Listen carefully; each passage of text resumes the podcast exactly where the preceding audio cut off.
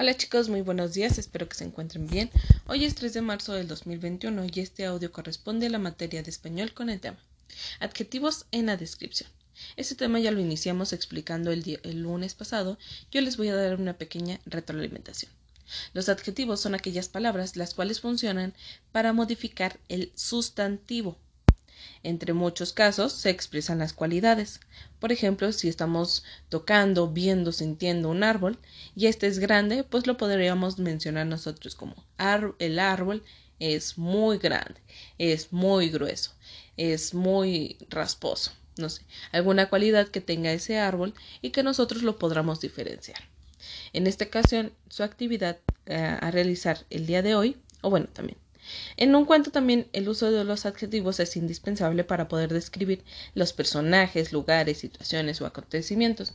¿Cuántas veces no han escuchado que en un cuento digan el hombre malo tenía una barba pero grande, grande, grande, sucia de por medio? También tenía unos ojos en los cuales se veía la luz, no sé.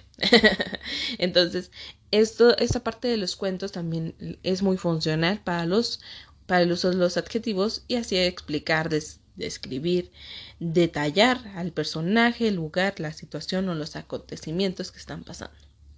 ¿Qué es lo que van a realizar el día de hoy? Bueno, en su cuadernillo de trabajo dice, unirán con líneas cada grupo nominal por su situación.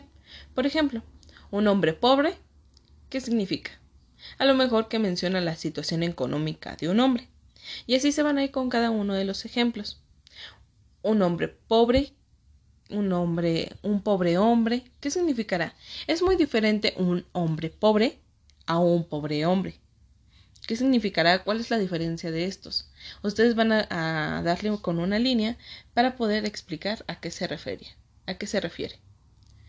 En la siguiente actividad dice describe los siguientes personajes del cuento El sabor de la muerte el cual les voy a mandar un audio o les voy a mandar el video para que ustedes lo escuchen.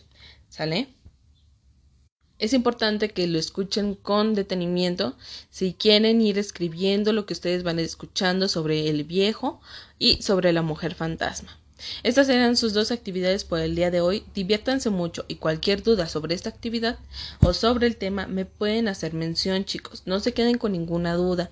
Estamos a la disposición de poderles explicar en el tiempo que ustedes se encuentren trabajando.